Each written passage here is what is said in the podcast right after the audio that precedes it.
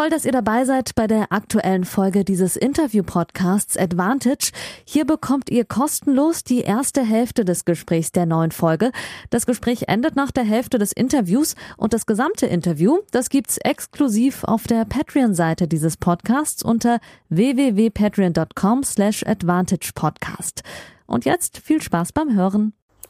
Hallo liebe Advantage-HörerInnen und vor allem liebe Patreons, schön, dass ihr eingeschaltet habt zur Folge 102. Ein kurzes Intro, bevor es das Interview gibt mit Klaus Bellstedt, meinem lieben Kollegen, ebenfalls freier Journalist, der anders als ich dieses Mal in Wimbledon vor Ort ist, die komplette Zeit. Wir haben aufgenommen am Middle Sunday ähm, vor zwei Tagen. Jetzt ist es Dienstagvormittag. Ich sitze in meiner Wohnung im Rheingau. Aufgenommen haben wir am Sonntagvormittag. Die Folge ist bereits online. Ähm, ihr wisst das bei www.patreon.com slash advantagepodcast auf, Podcast auf meiner Patreon-Seite. Dort gibt es jede Woche zuerst und in ganzer Länge die wöchentliche Folge. Alle Folgen gibt es ab 5 Euro im Monat.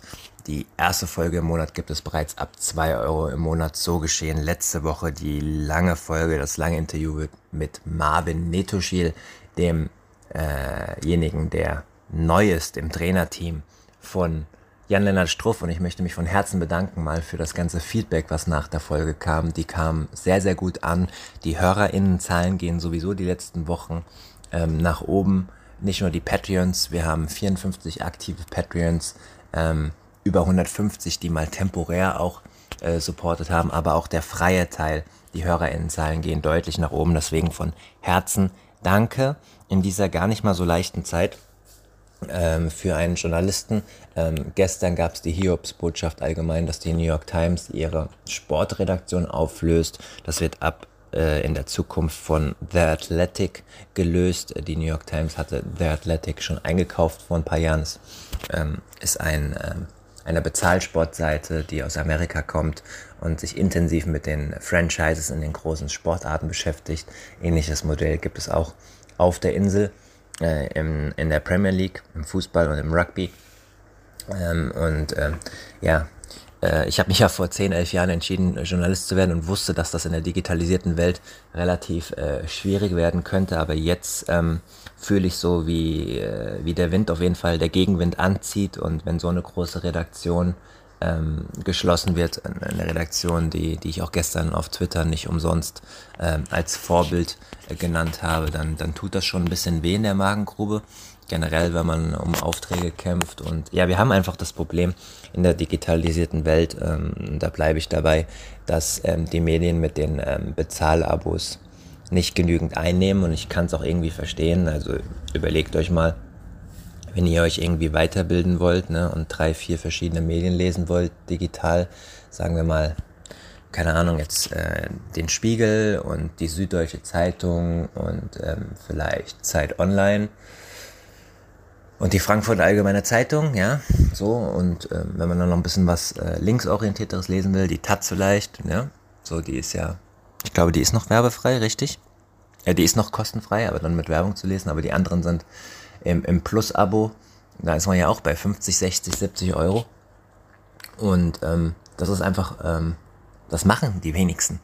Ähm, mit den ganzen Abos, äh, die sie ohnehin schon haben, gerade Sportbegeisterte, ähm, die zahlen sich ja da dumm und dämlich. Wenn man dann noch so, ein, so einen blöden Podcast hört, ähm, wie mein, wo man auch noch was zahlt. Nee, aber mal, mal Spaß beiseite. Ähm, äh, es ist natürlich ein Problem, wie äh, unabhängiger äh, Journalismus und guter investigativer Journalismus oder auch einfach nur normaler, ehrlicher Journalismus finanziert werden soll äh, in der Zukunft. Der Anzeigenmarkt, ihr wisst, das ist ja eingebrochen. Früher musste man samstags in der Zeitung eine Annonce veröffentlichen, wenn man sein Auto oder sonst was verkaufen wollte. Heute macht das natürlich jeder im Internet. Dementsprechend haben die Zeitungen und Medienverlage weniger Einnahmen.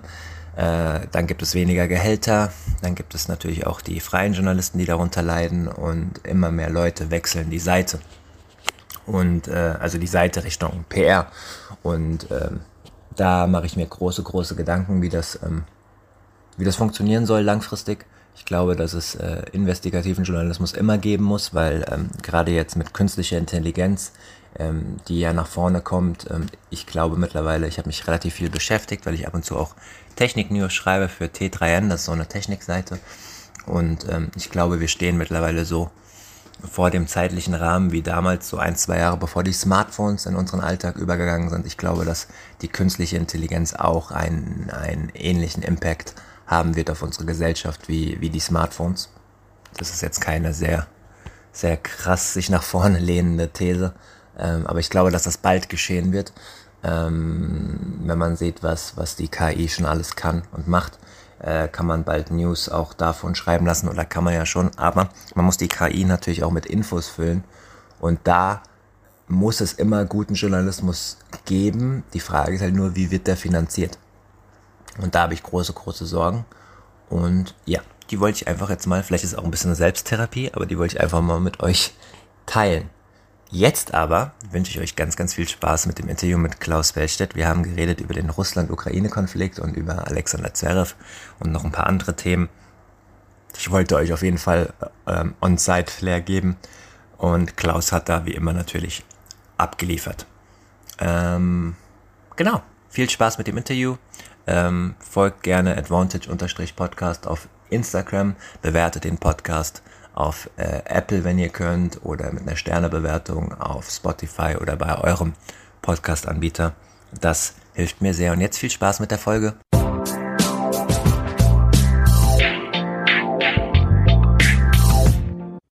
Folge 102, liebe Advantage-HörerInnen und vor allem liebe Patreons, schön, dass ihr wieder eingeschaltet habt zu einer neuen Folge. Wir bleiben im Rhythmus, so wie es sein soll seit März. Jede Woche eine neue Folge. Vielen Dank für das krasse Feedback äh, zur letztwöchigen Folge mit Marvin Netoschil, äh, dem zusätzlichen Trainer von Jan-Lennart Struff. Wer da noch nicht reingehört, bitte mal reinhören. Aber jetzt sind wir, ihr wisst, dass ich bin diese Woche nicht in Wimbledon, aber wir sind live nach Wimbledon verbunden, beziehungsweise ich bin gerade live nach Wimbledon verbunden in das Mediengebäude zu Klaus Wellstedt. Hallo Klaus.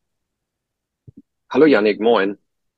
Klaus, vielen Dank, dass du dir Zeit nimmst. Äh, freier Journalist war in Folge 80 schon zu Gast. Wer noch ein bisschen mehr über Klaus ähm, wissen will, hört da noch mal rein. Wir konzentrieren uns heute ein bisschen auf Wimbledon. Folge 80 war, du erinnerst dich, äh, im schönen oder weniger, muss man individuell sagen, ob der wirklich schön ist, äh, Vorgarten der US Open vor dem Mediengebäude. Da haben wir mal aufgenommen. Ja, richtig.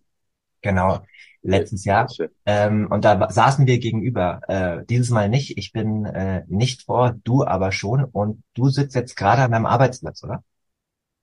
Genau, Janik. Also ich bin hier ähm, in dem Medienzentrum, das es ja auch schon seit 100 Jahren gibt wahrscheinlich, und habe einen kleinen Raum. Ihr müsst es euch vorstellen wie eine etwas größere Zelle, möchte ich es mal nennen, äh, mit den berühmten Desks, also so wie das eben so in USA und England ist, in den Büros und man hat seinen Monitor vor sich und ich sitze hier mit netten Kollegen, ähm, einer Fotografin aus Mexiko und einem Kollegen von Sky Sports UK. Ähm, es ist ein buntes Treiben, alle arbeiten konzentriert, schauen sich dann immer so im Wechsel die Spiele hier an äh, auf dem Monitor oder gehen dann eben raus. Ähm, genau, das ist eigentlich eine, eine gute, ruhige Arbeitsatmosphäre und man ist ganz dicht dran, also erschreckt euch nicht, gleich kann es sein, dass hier der Speaker einmal durchgibt, wann die Matches anfangen. Es ist hier eine Stunde vorher. Um elf geht's los aus den, auf den Außenplätzen. Ähm, mhm. das Wetter ist ganz gut heute. Also ja, eigentlich ein gutes Arbeiten und im Vergleich zu ähm, USAs und New York, US Open Sea alles besser. Das Wetter ist ganz gut, da kommen wir gleich noch drauf. Oh ja. Mhm. Für euch als Einschätzung, wir haben den Middle Sunday, ähm, Sonntag später Vormittag nehmen wir auf. In Deutschland ist es gerade 11.20 Uhr. Und äh, ihr wisst das natürlich als Tennis Freaks, es ist das erste Wimbledon-Turnier, an dem auch sonntags gespielt wird. Deswegen danke Klaus, dass du dir äh, Zeit nimmst für diesen Podcast. Klaus arbeitet äh, als freier Journalist im Tennisbereich unter anderem für den Spiegel und hat auch noch äh, Printmedien äh, en masse äh, für die er arbeitet und äh, ist gut beschäftigt, hoffe ich zumindest. Läuft die Woche denn, um erstmal ein bisschen persönlich zu reden, läuft die Woche denn gut für dich? Äh, wie ist so dein subjektives Gefühl und wie bewertest du das Turnier aus journalistischer Sicht? Mal so aus freier Journalist-Sicht, äh, weil das sind die HörerInnen von mir ja auch gewohnt oft. Mhm.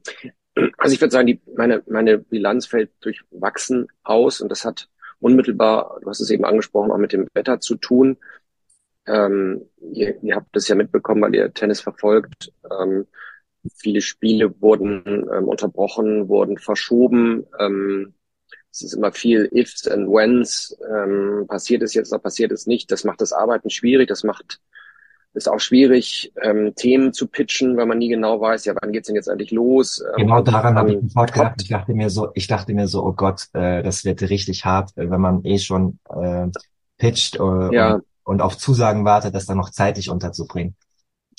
Genau, das, das war, ähm, das war extrem schwierig und ähm, war auch nicht so gut raus so die ersten Tage, weil, weil das dann irgendwie so wegfloss und so ein Turnier geht ja ganz schnell rum und man muss ja irgendwie zusehen, dass man auch genug einsammelt. Ähm, zum Glück habe ich mit dem Spiegel ja einen, einen Partner, der ähm, sehr verlässlich ist und mit dem ich auch vor dem Turnier bestimmte Geschichten abspreche, die dann kommen. Ähm, so zum Beispiel ein Porträt über ähm, Andreeva, die, die junge Russin.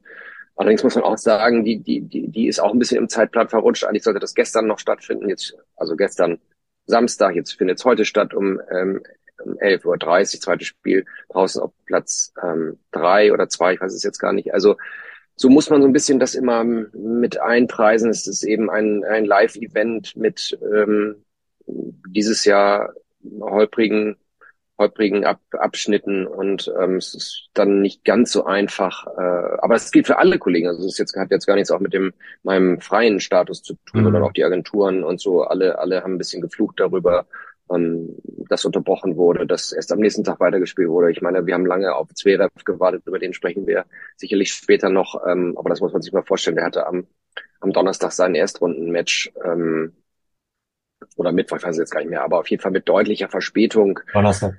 Ja, genau. Also das macht es nicht ganz einfach, aber jetzt läuft es gut. Ähm, bestimmte Dinge sind auch lustig. Also nochmal ein Beispiel. Ich habe ja eine lange, du weißt es ja nicht, ich habe ja lange ein, ein langes Stück über Hoggerone gemacht ähm, für den Spiegel, dass wir ein bisschen schieben mussten. Das war eigentlich geplant für Paris. Jetzt haben wir es für Wimbledon eingeplant. Jetzt haben wir aber gesagt, er muss mindestens hier ins Achtelfinale kommen, dass wir die Geschichte machen. Und ähm, wenn wir vielleicht noch über das Match von gestern sprechen, wovon ich ausgehe, weil es das Highlight-Match dieses Turniers bisher war gegen Davidovic Fukina, könnt ihr euch vorstellen, wie sehr ich auch gezittert habe, dass er das gewinnt. Ähm, völlig als, als, als unabhängiger und völlig objektiver Journalist muss man dann doch ein bisschen dann im Hintergrund ähm, oder in der Hosentasche die Daumen drücken, dass da eben bestimmte Geschichten auch wirklich passieren. Also es ist ein Auf und Ab und ähm, aber erfahrungsgemäß in der zweiten Woche läuft vieles besser. Ähm, jetzt dünnt das Feld aus, man weiß eigentlich, was für Geschichten aufpoppen und die geht's dann geht's dann darum, die anzupacken.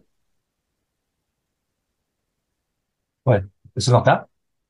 Ich bin da. Ja, okay, das war Das äh, klang jetzt so, als wäre es gerade abge, äh, abgekappt. Aber ja, du hast vollkommen recht. Ähm, das gilt natürlich für alle äh, Kolleginnen, für Freie. Umso mehr deswegen schön, dass du es mal ausgeführt hast. Und ähm, Klaus Bellstedt findet man auf Twitter, ähm, auch wenn man den Namen voll eingibt, aber der Twitter-Name ist Bälle am Ball.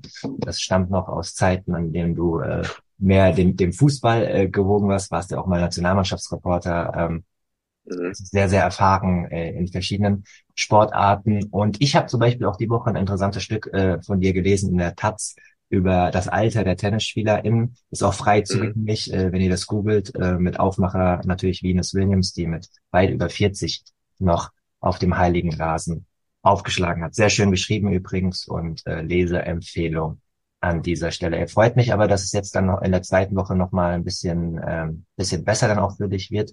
Ähm, Fangen wir mal, fangen wir mal, ich habe zwei Themen. Ich möchte natürlich über Zverev sprechen, äh, ausführlich, äh, und alles, was äh, ihn so umgibt, aber ich möchte mit der Russland-Ukraine-Thematik anfangen, weil ähm, das ist mein erstes Slam seit sieben äh, Slams, bei dem ich nicht selbst vor Ort bin. Das heißt, ich mhm. habe lange nicht mehr einen Slam verfolgt, nur über die, die Medienwirkung, die auf mich schlägt äh, aus Deutschland. Und dann ist ja auch oft so, wenn ich weiß, wenn ich vor Ort bin, und dann Medienschlagzeile sehe, denke ich mir immer so, nee, das ist jetzt übertrieben. Nee, das mhm. stimmt aber. Und das war aber anders und so. Und das habe ich mhm. genau nicht. Ähm, vielleicht kannst du mir und natürlich auch den, den, den meisten HörerInnen, äh, die nicht vor Ort sind, mal so sagen, ähm, weil ich habe wiedergegeben, dass in Paris das Konfliktpotenzial sehr, sehr groß war und wir ja fast täglich Konflikte hatten ähm, äh, zwischen äh, ReporterInnen und SpielerInnen oder halt äh, SpielerInnen, die aufeinander getroffen mhm. sind. Ähm, mhm. Wenn du das mit Paris vergleichst, wo stehen wir da nach der ersten Wimbledon-Woche? Ja, tatsächlich am, am vollkommen anderen Ende. Also ähm, es überrascht mich auch, dass das Thema praktisch nicht nicht nicht weitergeschwappt ist oder die Welle aus Paris hat es nicht bis Wimbledon geschafft. Das muss man ganz klar sagen. In, in Wimbledon, wie du es eben angesprochen hast, waren wir ja täglich damit äh, wurden wir damit konfrontiert. Das hatte allerdings natürlich in erster Linie auch damit zu tun, dass es die Spieler und die Spielerinnen äh, praktisch uns aufs Tablett gelegt haben. Ähm, man denke an äh, diese diese Handshake-Geschichte, ähm, Marta Kostiuk, äh, Svitolina, Sabalenka hat ja ordentlich was dazu beigetragen. In Paris war das das Thema, das, das, das war eigentlich noch dominanter als der Sport, zumindest lange tief in das Turnier hinein. Hier ist es vollkommen anders. Ähm, ich, ich kann dir und euch gar nicht so richtig sagen, warum.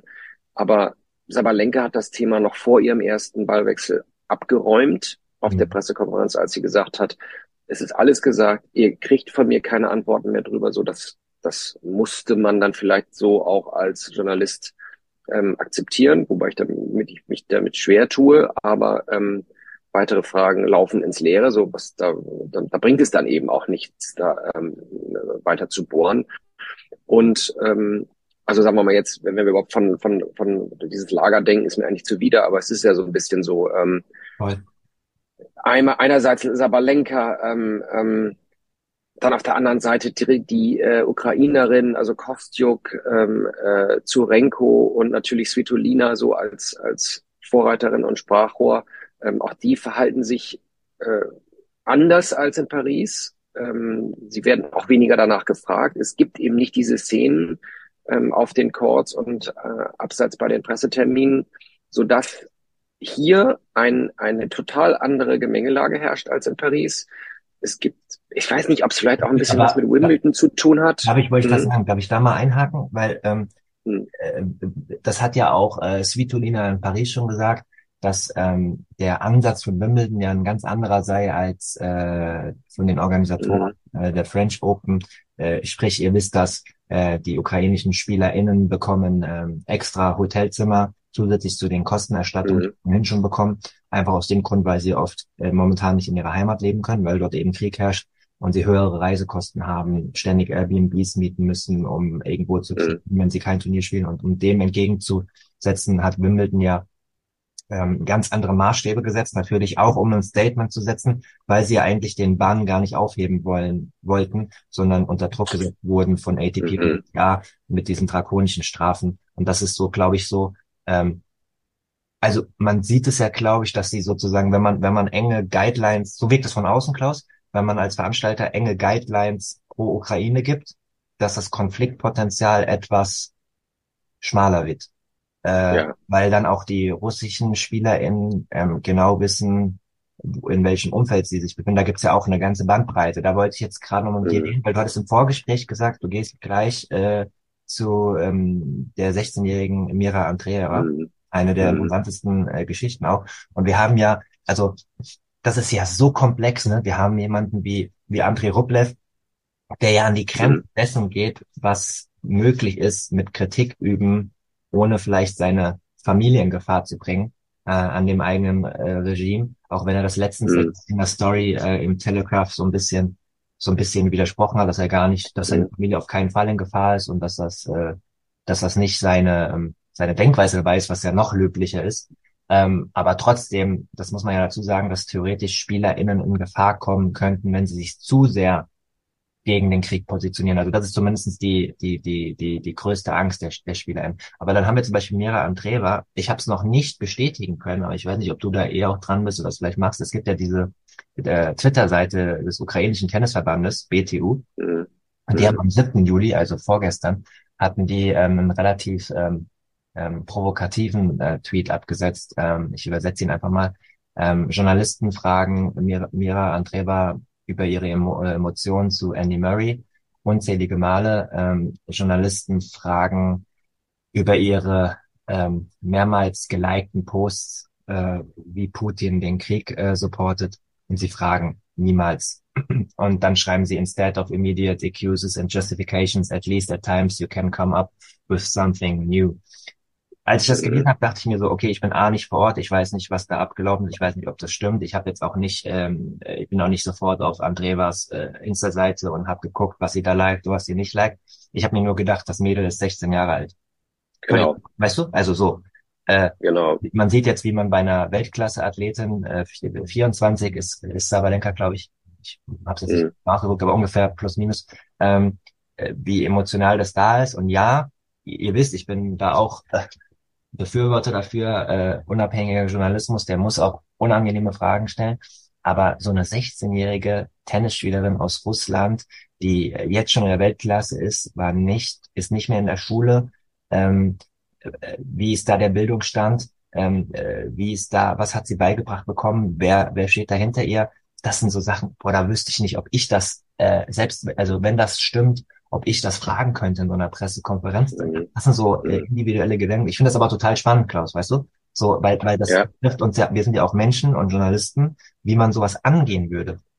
So, ich Mhm. habe jetzt wahrscheinlich auch, äh, weiß ich nicht, ob ich dich auf dem falschen Fuß erwischt habe, äh, ob du den äh, Post kanntest. Ähm, ich habe es jetzt einfach mal mit Nee, reingebracht. ich kann den tatsächlich nicht. Mhm. Ja. Ja, ich, nein, das ist absolut, äh, das ist total interessant und, ähm, und dennoch bin ich eigentlich total bei dir und würde jetzt auch nicht heute nach dem Spiel sie mit Fragen zum Krieg konfrontieren, ehrlich Ja, gesagt, weil sie eben erst 16 ist und weil sich das dann irgendwie auch nicht gehört und man sie mit Sicherheit in ähm, Schwierigkeiten bringen würde, was, was, was, was man äh, Sabalenka natürlich machen, also mit Sabalenka kannst du in diese Situation bringen, wie es auch eben die ukrainische ähm, Kollegin von uns in Paris getan hat in, in den Pressekonferenzen und sie immer wieder danach gefragt hat, warum sie sich nicht distanzieren würde.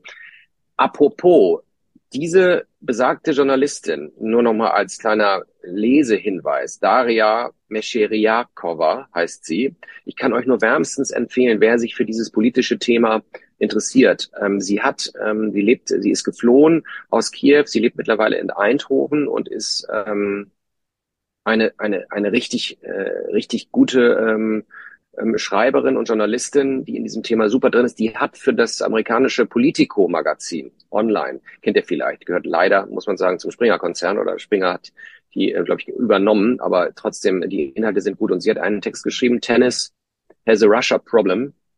Das kann man googeln. Ähm, Politico, Tennis has a Russia problem. Und dann kann man einen wunderbaren Insider-Text über die ähm, gespaltene Tennisszene ähm, äh, lesen mit, mit super Insights. Also ich wusste nicht, ähm, keine Ahnung, ähm, Janik, ob du das wusstest, ähm, wie auch, auch Katschanov, den ich eigentlich immer ähm, für einen doch recht klugen Geist gehalten äh, habe und auch einen, sagen wir mal, ähm, reflektierten Typen kennengelernt habe, auch zu dem Thema. Ähm, da gibt es aber jetzt ganz deutliche Anschuldigungen äh, und wohl auch Aussagen, die er im Lockerroom getätigt haben soll, pro Russland und dass Russland die stärkere Seite sei und das auch der Welt zeigen müsse. Also das, ähm, Und das beruft sich dann auf, ist, auf, auf Lockerroom-Aussagen von anderen ja, Spielern. genau, genau, genau. Also, Ähm, also so ein ähm, bisschen he said, he, he, he said, she said. Ja. Ja, genau. Also ähm, es gibt aber wohl einen Journalisten, der das äh, mitbekommen hat. Aber klar, so ein bisschen natürlich Spekulation, aber der Text ist richtig interessant. Man, man lernt dadurch auch nochmal viel über die Einstellung der Ja, Spieler, voll. über den Krieg und so. Also kann ich, kann ich euch nur empfehlen. Ähm, wie gesagt, aber ich, ich, ich selber bin, äh, bin in diesen sechs Tagen, die ich jetzt hier bin oder sieben, äh, noch überhaupt nicht mit dem Thema konfrontiert worden. Ich bin ehrlich gesagt auch ganz froh darum. Mhm. Ich habe mich in Paris schwer getan, ähm, diese Politiktexte äh, dann irgendwie doch noch dazwischen zu schreiben, auch wenn es wichtig ist. Ähm, Janik, du warst ja in Paris auch vor Ort. Das Thema hat uns ja schon, ja, es ist wichtig, aber es ist dann irgendwie doch, ähm, weiß ich nicht, ähm, manchmal so ein bisschen schwierig ist irgendwie unterzubringen und dann sich auch Voll. den, den Kopf wieder frei zu bekommen für so solche Themen, so schwere Themen. Wir Ja, sind ja eigentlich Tennisjournalisten, das muss man ja immer noch sagen, aber wir haben natürlich auch die Verantwortung, ähm, der Gesellschaft und der Öffentlichkeit gegenüber diese Themen aufzudecken und aufzuschreiben. Aber es bedarf immer, finde ich, nochmal einen sehr großen Energieschub, den man dann braucht. Ich glaube, was die Leute, ich glaube, was Mhm. die Leute äh, wissen müssen, ist halt natürlich in so einer Intensität von 14 Tagen oder plus Vorbereitung, sagen wir mal 18 Tage, Mhm. zusammen, ähm, dass man solche Texte natürlich auch nicht einfach mal in zwei Stunden runterschreibt, ähm, Genau. selten, selten in zwei Stunden runterschreibt, ähm, weil sie ja eine, ähm, eine folgenschwere äh, Situation hervorrufen können, wenn da irgendwas nicht stimmt oder so, ne? Und das ist ja, also das ist ja bei jedem Text Genau. natürlich aber äh, das Faktchecken dauert natürlich länger. Ähm, die Bildung über, über die Kriegsentwicklung, wenn man da einen Kontext geben will, da muss man sich nochmal einlesen. So, das ist ja auch, das ist ja auch unsere Aufgabe, ist ja gut, aber ja, ja, genau. bei einem Slam, wo so viele Sachen passieren, gerade als freier Journalist, ist das, ist das schwierig, das auch nochmal als Einordnung. Aber ich glaube, wir haben jetzt genug Einordnungen auch gegeben, auch mit Vorsicht versehen. Aber mhm. das ist genau das, was ich noch machen will. Wichtig ist deine Einschätzung ähm, vor Ort dass es nicht so groß ist, weil ich dachte nämlich, dass ja, die kritischen Medien mhm. und die Tabloid-Medien sich da sehr draufstürzen werden und das dann omnipräsent ist. Aber es ist natürlich auch so, dass Paris eine andere Situation war, weil mhm. ein Jahr vor Olympia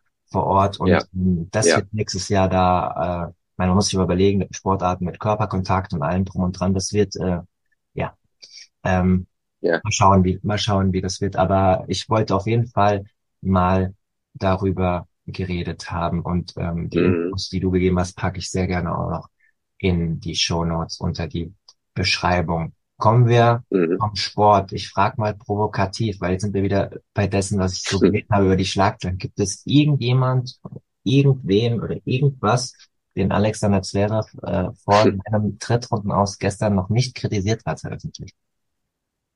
Mm, so kommt es nämlich, so kommt es nämlich, das sage ich dir jetzt mal, so kommt es mhm. als Konsument. Ich, äh, ich berichte diese Woche nicht. Ich habe noch keinen Artikel geschrieben, weil ich äh, habe mir gesagt, ich bin jemand, der sonst immer vor Ort ist. Und wenn ich nicht vor Ort bin, kann ich nicht dieselbe Qualität ähm, bieten. Deswegen äh, habe ich kein Thema, bin ich kein Thema angegangen. Aber wenn man nur als Konsument äh, Schlagzeilen liest, mal wenn man unterwegs ist, dann verstehe ich, wie Fans diesen Eindruck gewinnen können. Ich auch. Ich habe ähm, auch bestimmt zehn oder so WhatsApp-Nachrichten von Freunden bekommen, die Tennis interessiert sind und gesagt haben, meine Güte, wie nervig ist das denn? Was macht er eigentlich? Was ist denn eigentlich los? Und wieso kritisiert er eigentlich nur? Ähm, jetzt aber nochmal auf deine Frage zu beantworten. Ähm, wen er nicht kritisiert hat, ist Berettini. Den, den hat er äh, gestern in den höchsten Tönen gelobt nach seinem Ausscheiden und auch schon der davor, als er ihn sozusagen ähm, ähm, Showcourt-Matches, ihr wisst die Diskussion, er durfte nicht auf eins und auf dem Center Court spielen, aber eben äh, der Sinner, da kommen wir später noch zu, und dann hat er gesagt, also Berettini und er hätten es doch auch verdient, weil Berettini ein verdienter Rasenspieler ist. Also ähm, nee, den hat er nicht kritisiert, aber sonst hat er wirklich alles kurz und klein ge, ge, äh, gehobelt und geschlagen. Und ja, aus meiner Sicht muss ich sagen, also um es mal sozusagen vorwegzunehmen, ähm, ein enttäuschendes, ein enttäuschendes Turnier für ihn und auch von ihm. Also also lass uns wie er sich auch so gegeben hat. Ja, mhm. lass uns da mal einsteigen. Ähm, ich hatte deinen Tweet vom 7. Juli auch äh, retweetet. Ähm, ja, äh, vielen äh, Dank nochmal. Mhm. Nee, darum geht's ja nicht. 35.000 äh, Reichweite. Ähm, ähm, du hattest das Zitat äh, rausgehauen äh, von Zverev äh, nach seiner ersten Runde, die er erst Donnerstag gespielt hat. I like äh, bei äh, Yannick Sinner. I like Yannick very much as a person, as a player. Zverev said in advance he is an incredible player and will still win a lot, but there were other names in the draw who hadn't played the first round yet, like Matteo Berrettini, who was already in the final here, or me, said Zverev. I don't know whether Yannick has to be put on a court with a roof for a second round match. There were other names who have achieved more in tennis than Yannick. I think they had options there. Mhm. Ja, also äh, ich sag nur mal ganz kurz zehn Sekunden, ja. Äh, mein Eindruck ja, ja, ja, Alex Zverev in äh, der letzten sieben Jahre ist, dass er, ähm, wenn die Welt schaut auf den Tennisplätzen und er da On-Court-Interviews gibt, ähm, er da immer sehr empathisch mhm. rüberkommt und scheint und äh, coole Aussagen trifft. Und wenn es dann aber, und dann bei den TV-Interviews lässt die Konzentration dann mhm. schon ein bisschen nach oftmals oder die, mhm. das Bewusstsein, wo das eigentlich überall ausgestrahlt wird. Da gibt's ja auch dann das ein oder andere TV-Interview, gerade nach Niederlagen aus der letzten Zeit. Ich erinnere an Monte Carlo, äh, Stichwort mhm. Medvedev, was dann auch hohe Wellen schlägt. Und dann, wenn er aber seinen ganzen professionellen Kram macht, Regeneration, ähm, Eiskammer, Essen, Physio, und wenn er dann zu der Pressekonferenz kommt, mhm. sitzen die äh, äh, überwiegend äh, schreibenden Medien, die Audiomedien, aber dort sind ja auch die TV-Journalisten, die später dann mhm. äh, TV-Interviews führen, um sich Infos zu geben, mhm. das weiß er mhm. auch nicht, dass die da auch sitzen, nee. da lässt er dann manchmal laufen. Das ist so mein Eindruck von den letzten Jahren. Und jetzt sagst du mir, ob dieser Eindruck übertragbar ist auf diese Woche, weil äh, gefühlt sitzt er ja da, ein bisschen genervt von den Sachen und haut mhm. raus, von was er genervt ist. Ja, ich, ich teile den Eindruck total. Ich kann ihn gut bestätigen. Und ich würde noch hinzufügen, wollen,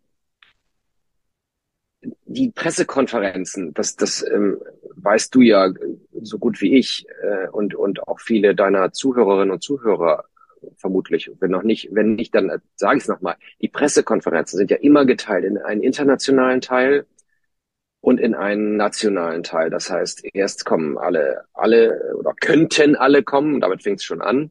Äh, UK, US, was weiß ich, ähm, äh, Südamerika und danach werden nochmal die Deutschen äh, mit ihm ähm, äh, lässt man nochmal die deutschen Kollegen auf, auf, auf ihn los, hätte ich fast gesagt. So, jetzt ist es ja bei Zverev so, dass er von großen Teilen der internationalen Presse immer noch, ich möchte nicht sagen boykottiert wird, aber doch zumindest als äh, nicht interessant genug angesehen wird. Wie, ihr erinnert euch an, an die ganzen Geschichten und die, die Vorwürfe mit seiner Ex-Freundin, so das hat was ausgelöst in der internationalen Presse und wem an immer hier auch über den Weg läuft in Wimbledon, nicht deutsch, ähm, man hört eigentlich immer nur Negatives über Zverev. Ja, er ist nicht interessant genug, es gibt gar keine emotionale Bindung, die er aufbauen kann ähm, äh, und so weiter und so weiter. Also es gibt im Grunde bei diesem internationalen Teil der Pressekonferenz nach den Matches kaum äh, Fragen und auch kaum kaum mehr Journalisten als die Deutschen, die dann sitzen. So. Und dann wechselt es in den deutschen Teil und da sitzen dann ähm, äh, die, die lieben Kolleginnen und Kollegen, das ist dann immer vielleicht mehr als eine Handvoll auf den Slams, bei anderen Turnieren sogar weniger, vielleicht sind es auch mal zehn bei großen großen Spielen, Halbfinalen, aber hier waren es immer so zwischen fünf und zehn, würde ich sagen. Und dann ist das auch so eine, dann, dann ist das so eine Art, wie soll ich sagen, wie so ein Closed Shop und und ähm, das ist schon so eine, eine gewisse Intimität, die dann auch herrscht. Und dann neigt er zu diesen eher unüberlegten Äußerungen, finde ich. Das immer. ist ja das, was du auch eben immer, an, immer. Man kriegt ihn so. Ja, genau. So, äh, äh, ich erinnere mich mal äh, noch Tennismagazin-Zeiten, erstes mhm. Turnier in Hamburg, kurzfristig Wildcard bekommen, mhm. 2019 im Sommer. Genau, da war diese ähm, Sache, da war damals noch Lendl sein Trainer und mhm. ich als äh, junger äh, Tennismagazin-Reporter, äh, wir kannten uns natürlich schon, äh, also Zverev kannte mich, mein Gesicht und so. Mhm. Und aber und die Pressekonferenz war schon fast vorbei, ist eigentlich alles gesagt. Und dann habe ich ihn am Ende auf die Konstellation gefragt, ob Blende dazukommt oder in Wimbledon dazukommt, weil, also, das war danach.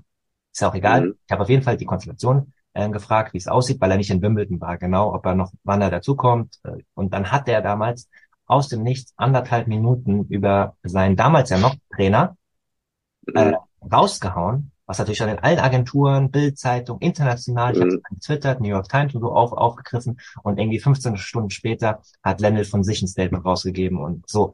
Mhm. Also man, man hat ihn damals schon leicht bekommen und anscheinend mhm. mit einer relativ kurzen Zündschnur, ähm, weiß ich nicht, weil äh, du kannst mal vielleicht sagen, in Paris bis zum Halbfinale, bis zum Viertelfinale mhm war er ja mhm. total entspannt zugänglich und ja. äh, ausgewogen. Ja. Das hatte sich dann geändert, wo man mhm. gemerkt hat, er führt jetzt den Druck, dass er im Halbfinale steht. Nach dem Viertelfinale war er kurz angebundener und kritischer und hat auch ja, ja. den Reporter mhm. so ein bisschen dumm angemacht und so. Aber bis dahin mhm. und mhm. generell gebe ich ihm auch eine Entwicklung äh, in die ja, Richtung. Mhm. Ähm, und diese negativen Sachen von internationalen Reportern stimme ich dir auch zu, aber aus anderen Gründen. Nicht, weil er keine Bindung oder so mhm. aufbauen kann. Das finde ich, kann er gut. Zu Fans und mhm. so, äh, wenn ich dir mhm. widersprechen darf, zu Fans und zu mhm. anderen. Spielern und so, da, da sind ja schon Connections auch. Das kann er, aber diese ähm, nicht vollständig aufgeklärten Vorwürfe, ein paar sind ja immer, also wenn man das Statement von von der ETP-Untersuchung mal genau auseinander mhm. sind ja immer noch ein paar Prozent Lücken und so auch, ne? Das ist, das schwebt halt für den Rest der internationalen Karriere, wird das wie ein, ähm, wie ein Schwert über ihm schweben. Ja. Und zusätzlich noch mit der einen oder anderen flapsigen Aussage, weil für ja. Zverev ist die Sache abgeschlossen. Und wenn ich mal daran ja. erinnere, dass er in, ähm, in Paris on Court gesagt hat, ja, wie hat er die enge Situation überstanden? Ja, ich habe mich daran erinnert, dass ich äh, Balls habe, also Eier mhm. habe und so weiter. Ja. Ähm, mhm. Da sind auch sofort äh, internationale Kollegen wieder ähm, aufgesprungen, haben gesagt, ah, das ist klassisch so ein bisschen weiße, toxische Männlichkeit, das Zverev-Style, mhm. muss man nicht sagen. Wenn das ein anderer Spieler gesagt hätte, wäre es gar kein Thema gewesen. Ich stimme mhm. auch so, dass man das so unbedingt nicht sagen muss wo ich dafür jetzt mhm. kritisiert werde, dass das übertrieben ist. Mhm. Ähm, aber das sind halt so, bei ihm werden diese Sachen auf die Goldwaage gelegt. Zu Recht teilweise auch. Und ich verstehe, mhm. als Außenstehender jetzt gar nicht, warum er die Woche so ist. Also vielleicht, wer das nicht mitbekommen hat, es war ja nicht nur dieser Sinner-Kommentar, sondern was er am krassesten war, ist, dass er sich einfach da in die Pressekonferenz gewagt hat nach dem Zweitrundensieg und seinen Bruder und seinen Vater angezählt hat. Du, du saßt ja mhm. sicherlich dabei. Bitte gib mal, gib mal ein bisschen Stimmung von da wieder. Äh, ja, also man hat eigentlich ähm, das gar nicht so recht greifen können und, und musste sich das so auf der Zunge zergehen lassen, was er da wirklich dann gesagt hat. Also ich habe selten erlebt, dass ein Sportler sein eigenes Team beim Tennis ist es ja nochmal irgendwie eine ganz besondere Beziehung so zu seinem Spielerinnen und Spieler zu, zu den, zu den Coaches, ähm, und, und, und dem, dem, dem, dem, dem Stuff so. Und das war, das war, ähm, also ich hätte fast gesagt, beeindruckend, wie er sie, wie er sie angezählt hat und kritisiert hat. Das habe ich ähm, tatsächlich noch nie so erlebt man hat sich so ein bisschen danach blöd angeschaut und gedacht, oh, was, was hat, wollte er damit jetzt bezwecken? Da kann er sich ja eigentlich nur mit schaden können. Was heißt das jetzt eigentlich, wenn die sich jetzt gleich begegnen? Ähm, wohl wissen, dass sowas natürlich recht schnell ausgeräumt wird, aber das stand dann nun mal da und die Aussagen kriegt er nicht mehr weg und ähm, ja, haben, haben, haben auch nicht das, also eigentlich war da schon irgendwie ich dachte eigentlich in dem Moment, jetzt ist das Turnier eigentlich schon für ihn vorbei. Also äh, noch vor dem Spiel gegen Berrettini, äh, äh, notabene. Also, ähm, aber, aber das war denkbar ungünstig, äh, was er sich da irgendwie, äh, was er sich damit irgendwie auch kaputt gemacht hat. Und ja, das, das, das wirft kein gutes Licht auf die Vorbereitung. Tobi Kamp ist ein guter Kumpel und Hittingpartner, der diese Vorbereitung ja normalerweise macht. Ich habe Tobi Kampke in Paris getroffen und hat mir nochmal ganz explizit erzählt, wie das läuft, dass er da immer mehr mit eingebunden wird in diese Vorbereitung auf Matches. Das heißt also mhm. ähm, Gegnerstudium und dann auch wirklich explizit äh, gar nicht so in, in langen PowerPoint-Präsentationen, sondern on the point mit irgendwie fünf, sechs, sieben, acht Bullet, Bullets ähm, ähm, Zverev sagen, worauf es ankommt bei dem Gegner. Wer weiß, ob es vielleicht auch daran lag, dass der nicht dabei war. Wenn ja, das ist ja so. Also, später. genau das ist ja der Punkt. Also ich, Klaus, Sky hat daraus einen Thementag gemacht. Ja, mhm. also die haben wirklich in allen Pausen über das Thema berichtet. Äh, Moritz Lang, äh, den wir beide auch äh, auch sehr schätzen, äh, ist ja auch ein, ähm, ein Field Reporter, der wirklich Themen aufgreift also der nicht nur äh, gefühlte ja. Fragen stellt, sondern der ja wirklich versucht, die aktuellen Themen aufzugreifen. Das macht er zumindest im deutschsprachigen Raum, finde ich, besser wie, wie, wie kaum ein anderer. Und ähm, mhm. er hat äh, Medvedev dazu befragt, er hat äh, den äh, O'Shaughnessy dazu befragt, den, äh, mhm. genau, der ja genau für diese Statistiken-Sachen äh, zuständig mhm. ist und ja auch schon mit mit ähm, mit äh, Djokovic gearbeitet hat. Der hat gesagt, das ist lächerlich, dass sowas passiert. Und äh, Lochi, das harte Wort, aber es ist lächerlich. Also über was reden wir hier? Und äh, darf ich auch mal was sagen? Auch, äh, im, im Sinne von, äh, es gab auch dieses Insta-Video, wo, wo Zverev golft im Garten, wo er darauf wartet, mhm. zur ersten Runde ähm, aufgerufen ja. zu werden. Ähm, gute Entspannung und äh, schön und lustig und so. Aber theoretisch könnte man sich auch hinsetzen, sich das Draw angucken und gucken, wer ist denn eigentlich in meinem Viertel was könnte ja. danach passieren? Und sich vielleicht schon auf die Spieler vorbereiten. Zusammen mit Michel, ja. zusammen mit dem Vater. Und nicht in der Pressekonferenz in der Runde später sitzen und sowas rauszauen, weil das hilft niemandem. Speziell nicht. Nee. Die Agenturen genau. haben es aufgegriffen, die Bildzeitung natürlich. Das steht überall so. Also ich, äh, der Sinn dahinter erschließt sich mir in keinster Weise. Ganz, ganz komisch. Ja, fand ich auch. Also es bleibt, bleiben so ein paar bleiben so ein paar ähm, äh, Fragezeichen auch. Ähm, wie schätzt du es und wie schätzt du es sportlich mhm. ein? Also ähm, er hat ja eine gute Ratensaison gespielt. Man sieht aber auch, dass natürlich die Vorbereitungsturniere nur bedingt eine Rolle spielen, gerade an äh, an Berrettini aufgegriffen. Mhm. Ich, sorry, dass ich jetzt, jetzt habt ihr hier gerade sozusagen den Live-Moment, dass der, der. Das war der erste frei zugängliche Teil der neuen Folge. Die zweite Hälfte hört ihr exklusiv auf der Patreon-Seite www.patreon.com slash advantage podcast. Dort könnt ihr mit einem kleinen monatlichen Beitrag dafür sorgen, dass es diese langen, unabhängigen Interviews ohne Werbung regelmäßig gibt und unterstützt zudem Yannicks unabhängige Arbeit als freier Journalist im Tennis-Doping- und Sportpolitikbereich.